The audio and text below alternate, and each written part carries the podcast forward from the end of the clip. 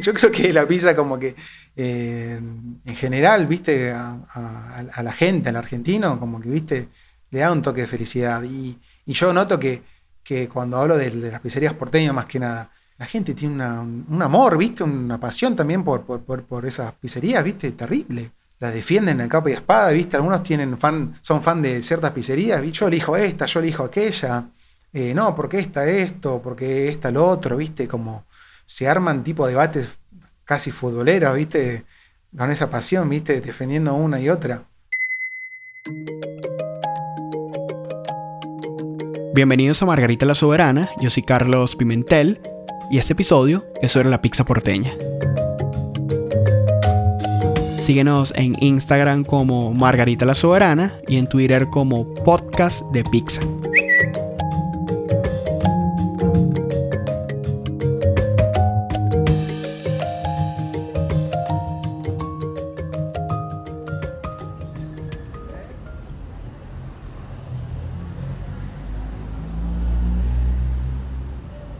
Cualquier ciudad del mundo tiene una calle que la representa, una que concentra su esencia. En Medellín podría ser Junín, en Caracas Sabana Grande, en Nueva York la Quinta Avenida y en Buenos Aires Corrientes.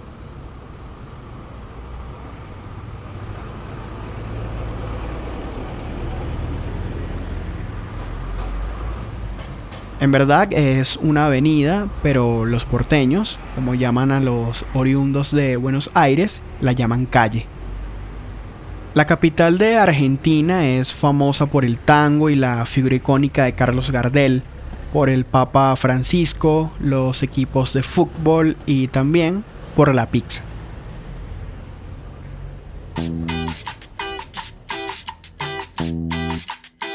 Corrientes comienza donde termina la Avenida Guzmán y acaba donde empieza la Avenida Eduardo Madero, cerca del Río de la Plata.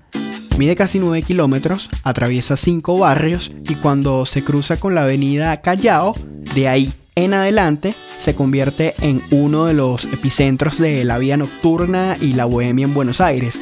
Por eso, desde 1950 le dicen la calle que nunca duerme. Gracias a Google Street View, desde mi casa en Medellín, pude pasear por esta calle o avenida.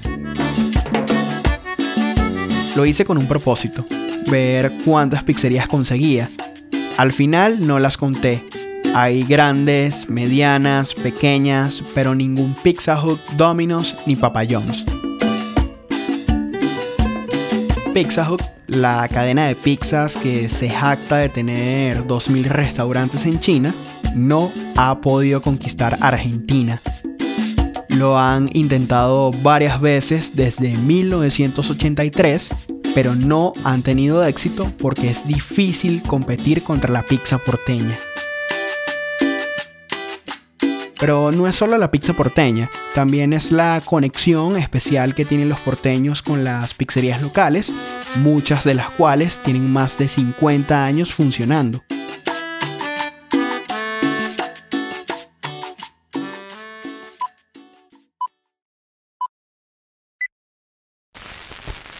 Este es el puerto de la ciudad de Buenos Aires. Faltan muy pocos minutos para que arribe el barco Alberto Gobero. En él 70 personas, 70 italianos que componen 22 familias. Vienen aquí, a Argentina, a trabajar, a hacer la grandeza de este país. Vamos a hablar con ellos apenas lleguen. Los esperamos. En su viaje por el mundo, la pizza llegó a Buenos Aires en barco junto a los italianos que emigraron a Argentina entre 1870 y 1970. Los viajeros saludan desde la borda. Pocos minutos más y Alberto Odero amarrará en el puerto de Buenos Aires. Por eso allá vive la mayor comunidad de italianos fuera de Italia. Buen día, perdón. Su nombre, señor. Antonio Gatto. ¿Usted es argentino? Italiano. Italiano. ¿Usted no viajó en el Dodero? No. ¿El señor? ¿Su nombre? Luigi Gatto. ¿Cuántos años tiene? 18. 18. ¿Es la primera vez que venís a Argentina? Sí. ¿Son hermanos? Mi retero, sí. Mirá para allí. ¿Cuánto hace que no se ven? ¿Cómo? ¿Cuánto hace que no se ven? ¿Cuánto tiempo hay que no ci vediamo? 13 años. 13 años. 13 años. ¿Y se conocieron ahora cuando se encontraron? Sí. Pero la pizza porteña es más que la herencia de abuelos, bisabuelos y tatarabuelos italianos. Aquí, los migrantes españoles, con su vasta experiencia en restaurantes, jugaron un papel importante en la creación de las pizzerías, es decir, ayudaron a construir un negocio alrededor de esta comida. La historia de la pizza en Argentina es larguísima, podría producir 10 episodios y seguiría omitiendo cosas importantes. Por eso, en este episodio, quiero que me acompañes a caminar por Corrientes mientras hablamos de pizza porteña con tres amigos porteños muy queridos. Cuando como pizza tiene que ver con que hay más de dos personas juntas, o por lo menos dos, y pasándola bien, con cerveza, eh, entre amigos o familia también. Eh, tiene que ver con el fin de semana también. Así que lo, lo, vinculo más al encuentro y a la diversión, ¿no? Como, como lo primero que se me ocurre. Ella es Pamela Fádiga, una amiga de Buenos Aires, a la que le pregunté qué es lo primero que piensa cuando escucha la palabra pizza. La pizza es más de el post-trabajo, el encuentro social, el después o durante de una actividad cultural. Me, remite como a eso, sobre todo. En Corrientes, la relación entre la pizza y las actividades culturales es estrecha porque, como les dije al principio, cuando se cruza con la avenida Callao, aparecen una gran cantidad de salas de cine y teatro que, al final de cada función, hacen que las pizzerías se conviertan en el lugar donde las personas juzgan la película o la obra que acaban de ver con un trozo de pizza entre las manos. Bueno, se comenta la película o el teatro a la que uno fue a ver, sobre todo. Se habla de, novedades entre amigos, ¿no? Como, bueno, cuando uno no, ve mucho a un amigo y se cruza y se va al teatro y después se come una pizza o mismo va a cenar. Eh, tiene que ver con eso, tiene que ver con la multitud también los lugares de pizza son los lugares, eh, son muy concurridos. Eh, las pizzerías, sobre todo de calle Corrientes, ¿no? Es lo que se me viene a la mente, eh, con mucha gente disfrutando en un ambiente relajado. Así que los temas son como divertidos, un poco banales, y sobre eso, como sobre algún comentario post teatro o cine, Así que son muy divertidas las, los ambientes de pizza. También desde el ruido, ya que estamos en radio, ¿no? El murmullo de mucha gente junta, chocar vasos, ruido de, de cuchillos y tenedores, de los mozos pasando y acomodando cosas. Nada, ese ruido típico de la noche porteña. Más adelante, cuando Corrientes se cruza con la avenida 9 de Julio, aparece un gigante, otro ícono de la ciudad, el obelisco de Buenos Aires. Debajo de este monumento se filmó una de las escenas más famosas de la película Pizza, Birra, Faso, donde mencionan a dos pizzerías que ofrecen dos experiencias muy diferentes. Che, loco, ¿por qué no vamos a Banchero? ¿Qué es lo que es Banchero? Banchero, va, no conocés Banchero, el inventor de la fugaza Don Queso. ¿Qué Banchero ni Banchero, loco? Vamos, uy. Solo, ¿vamos?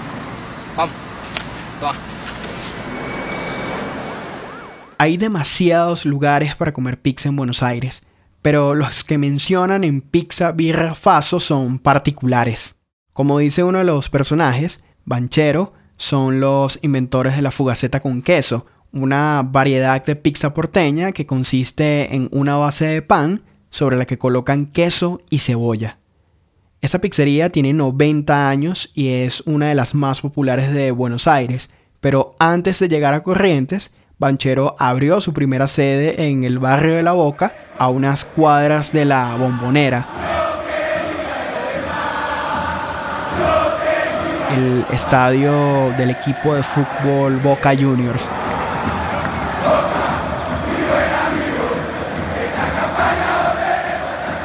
Parece que donde hay aglomeraciones, la pizza porteña siempre está presente.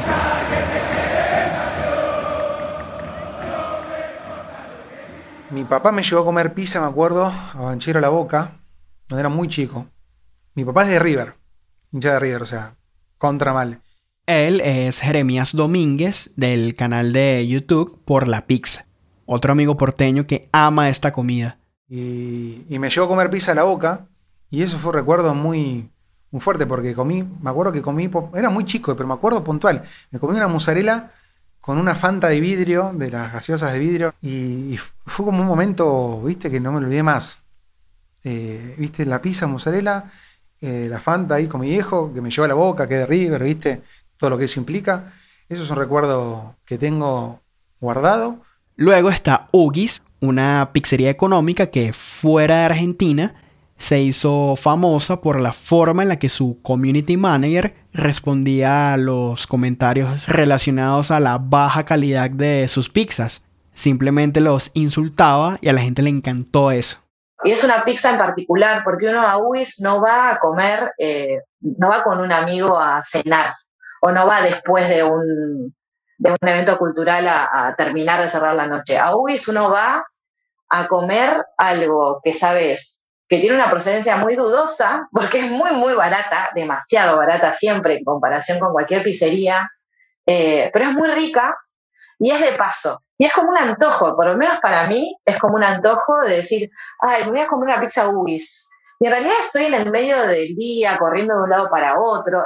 Podés encontrar en cualquier parada de bondi un lugar cerca que venda Ugis. Y me ha pasado de estar esperando el colectivo y decir, ay, me compro una porción y comerla esperando el bondi. Las crisis económicas han sido una constante en la historia reciente de Argentina, así que para entender su inflación, o una de las formas de entender su inflación, consiste en dividir el salario mínimo entre la cantidad de pizzas de mozzarella grandes que podrían comprarse con ese dinero en UGIs. Actualmente serían 56 pizzas. Es una pizza baratísima. Yo le digo la pizza del pueblo, de hecho tengo un video en el canal de YouTube. Pero sin embargo es una pizza que, te, genera algo, ¿viste? Que, te, sacia eh, el hambre, ¿viste? Que, también la gente tiene una relación. Siempre cuando subí algo de Ugis, eh, me comentaban, yo me acuerdo que salía de bailar o salía de un show, de un recital, y me bajoneaba, como se dice acá, ¿viste? Después del boliche, me comía una pizza de y cierre feliz, o, me, o, mucha gente me decía, gente grande supongo por, los comentarios, que eh, me acompañó en la carrera, ¿viste? En la carrera universitaria, me acompañó cuando no tenía plata. Hay una relación también fuerte con eso. No fue en este orden específico, pero en mi paseo virtual por Corrientes encontré pizzerías que ya había escuchado, como Kentucky, la Americana, la Continental, las Cuartetas y Guerrín. Me han dicho que esta última es una parada obligatoria para los turistas que visitan Buenos Aires. Existe desde 1932. Te llevaría a Guerrín, yo le digo Guerrín, porque mm, creo que es la pizza más famosa de Buenos Aires, por su fachada, por el fanatismo que tiene la gente.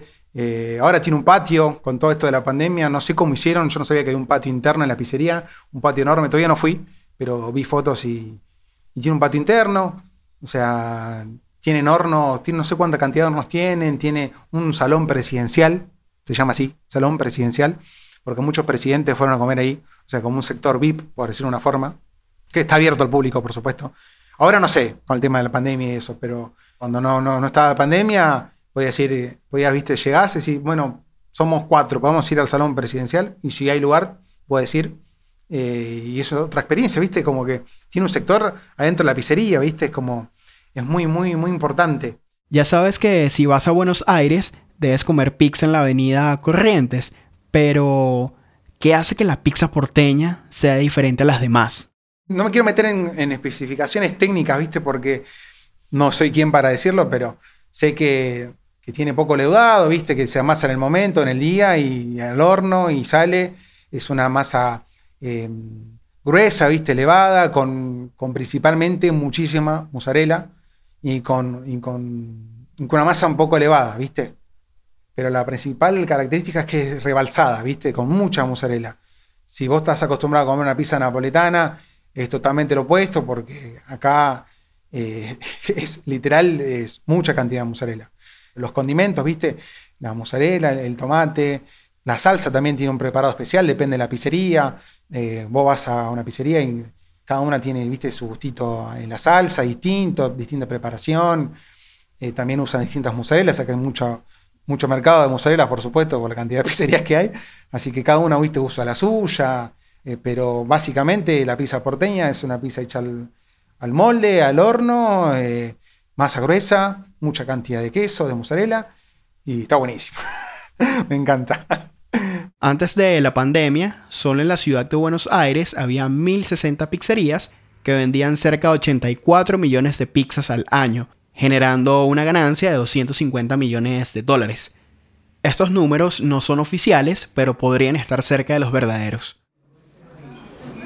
En muchas de estas pizzerías puedes empezar el día con un café con leche o terminarlo con una cerveza tirada a las 2 de la madrugada.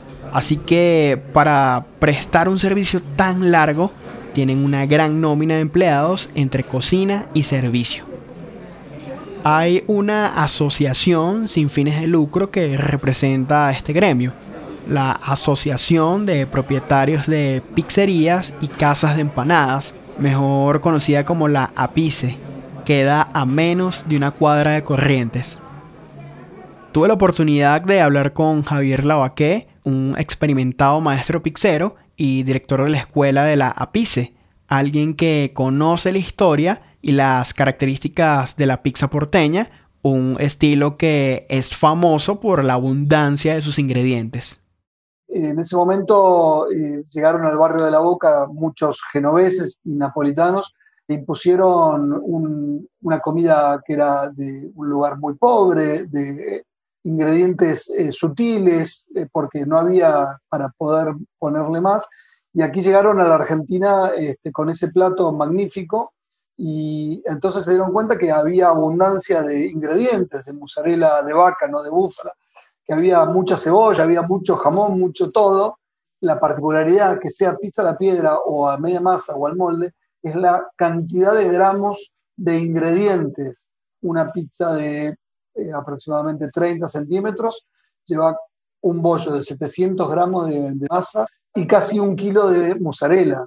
Es más parecido a una tarta estilo eh, Chicago Style que, a una pizza tradicional italiana o, o New York todas tienen como mínimo 300 gramos de mozzarella como mínimo, como básico. Varias personas me han dicho que en Buenos Aires el fruto de la fusión entre culturas se aprecia en todo, en la arquitectura, en las costumbres, en el carácter y los gestos de las personas, incluso en la pizza, que es un poco italiana con influencia española.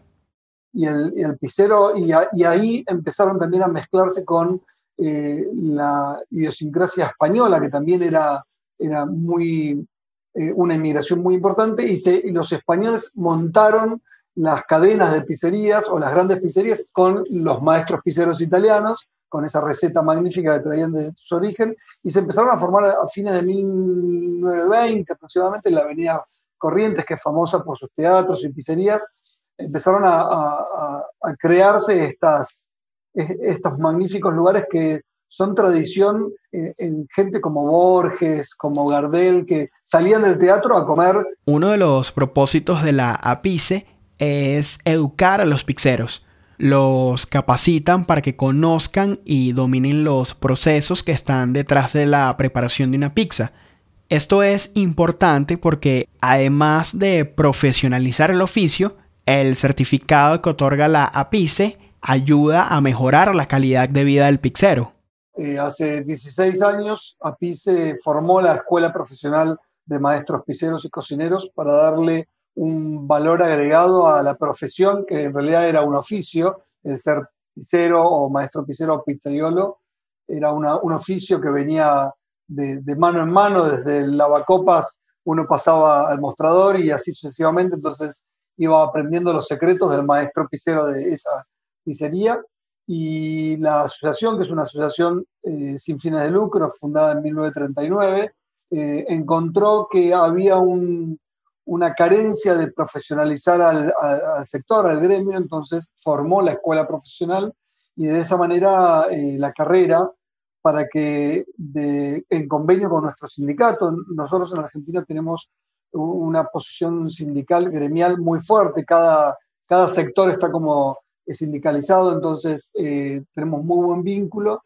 Y a cada maestro pisero que nosotros eh, egresamos, que recibe el título con calificaciones eh, óptimas, con ese título uno puede ir al dueño de la pizzería y reclamarle un aumento del 10% de su, salario, de su salario, porque es como considerado un, un título universitario, como si fuese en, el resto del mundo, y es muy valorado por los maestros pizzeros. Así que se ha ido eh, avanzando y en estos últimos 15 años, yo te diría que en los últimos 5 o 6 años ha evolucionado mucho. Eh, antes había un método o cada uno tenía un método, pero ahora desde hace unos 6, 7 años es como que ya están más intrigados en, bueno, eh, hablemos de proteínas, hablemos de enzimas, hablemos de, cosas más técnicas que antes no se, no se lograba hacer. Justo ahora es probable que estés preguntándote esto. Si en Buenos Aires la pizza porteña es la reina, ¿por qué se sabe tan poco de ella fuera de Argentina? Eh, el argentino tiene por ahí una limitación en cuanto a salir al exterior. De hecho, nosotros somos una, una gran potencia vinícola de producción de vinos. Tenemos una cantidad enorme de muy buenos vinos con, una, con un espacio tremendo, pero yo he cenado en Hong Kong y no encontraba vinos eh, argentinos, encontraba vinos californianos o chilenos. El argentino tiene esa dificultad de poder exponerse en el mundo como producto de calidad. En algunos lugares del mundo, como es en Europa, se está dando ahora que están empezando a poner pizza porteña como un, como un distintivo de calidad eh, o empanada argentina como un distintivo para que la gente se acerque a, comer ese tipo de, pizza. Pero es una deuda que tenemos nosotros con el mundo. Pero lo bueno es que se están haciendo cosas para cambiar esto, para que Argentina se muestre al mundo como un lugar donde puedes probar una pizza con estilo propio. Mira, lo que primero hicimos hace unos siete años desde Apice es eh, ponernos en la cabeza de generar campeonatos nacionales aquí en Argentina para poder eh, crecer, participar de los campeonatos mundiales, generar también campeonato latinoamericano que se hizo en el 2019 y que hay justo un colombiano que salió campeón latinoamericano. Eh, Eduardo Castro de la pizzería bogotana Daquimati. En el cual eso potenció y eso hizo como conocer un poquito más al mundo de la pizza argentina en el mundo. Eh, también el participar en los mundiales, la primera vez que participamos en un mundial, sobre 300 y algo, salimos 74, y en el último mundial que participamos, sobre 300 y algo, salimos cuartos en la misma categoría. Entonces, es como que vamos creciendo y vamos aprendiendo. Eso es parte del proceso de eh, capacitarnos nosotros como instructores en diferentes lugares, sobre todo en Italia. Tenemos eh, recorrido trabajando con maestros pizzeros que tienen ya 50 años en el oficio y que nos han pasado secretos y nosotros los hemos traído aquí para enseñarlos a, los, a los pizzeros de la Argentina. Es como un crecimiento eh, de a poco que se va dando. Eh, esto es una construcción que va a llevar un par de años más, yo te diría que 10 años más, pero creo que si uno ve a Brasil, también ellos tenían hace una década un tipo de pizza y ahora ya tienen otro tipo de pizza porque han trabajado la masa, porque le dan importancia a la masa, y porque van creciendo. Aunque las franquicias extranjeras no han sido una amenaza para las pizzerías porteñas, la pandemia de COVID-19 sí, especialmente en el primer semestre de 2020. Muchos de estos lugares tienen un modelo de negocio tradicional que depende de los clientes que hacen fila para ordenar y de la rotación de las mesas. Por eso desde la APICE se iniciaron grandes cambios como abrirse al delivery y al takeaway, a pesar de nunca haberlos necesitado para vender. Sin embargo, como era de esperarse, algunas pizzerías han cerrado sus puertas o están a punto de hacerlo. Bueno, la segunda ola de COVID trajo también una segunda ola de cierre de comercios. Y es el caso de la pizzería Los Inmortales en Corrientes. no cerró todavía, no cerró. Que no puede recuperar sus ventas y que está en riesgo de correr, de cerrar. Es por eso que está acá Antonio con nosotros para contarnos un poquito de la situación y también ya te escucha, Chiche. Eh, sí, buen día. la situación de los inmortales, creo que te lo comentaba hoy en la mañana, es eh, un poco desesperante porque, bueno, ya te digo, la materia prima aumenta, la mozzarella ha aumentado el 60, 70%, eh, nosotros no lo podemos hacer. Eh, de pronto nos han sacado la ATP, que es lo que nos mantenía un poco para pagarle los salarios al personal, Y bueno, todo eso influye para que de pronto, no digamos que vamos a cerrar definitivamente en cualquier momento, pero sí eh, estamos pasando un momento muy difícil y bueno, casi que tendríamos que estar viendo de qué manera seguir adelante. Algo que no deja de ser triste para una gran parte de los porteños.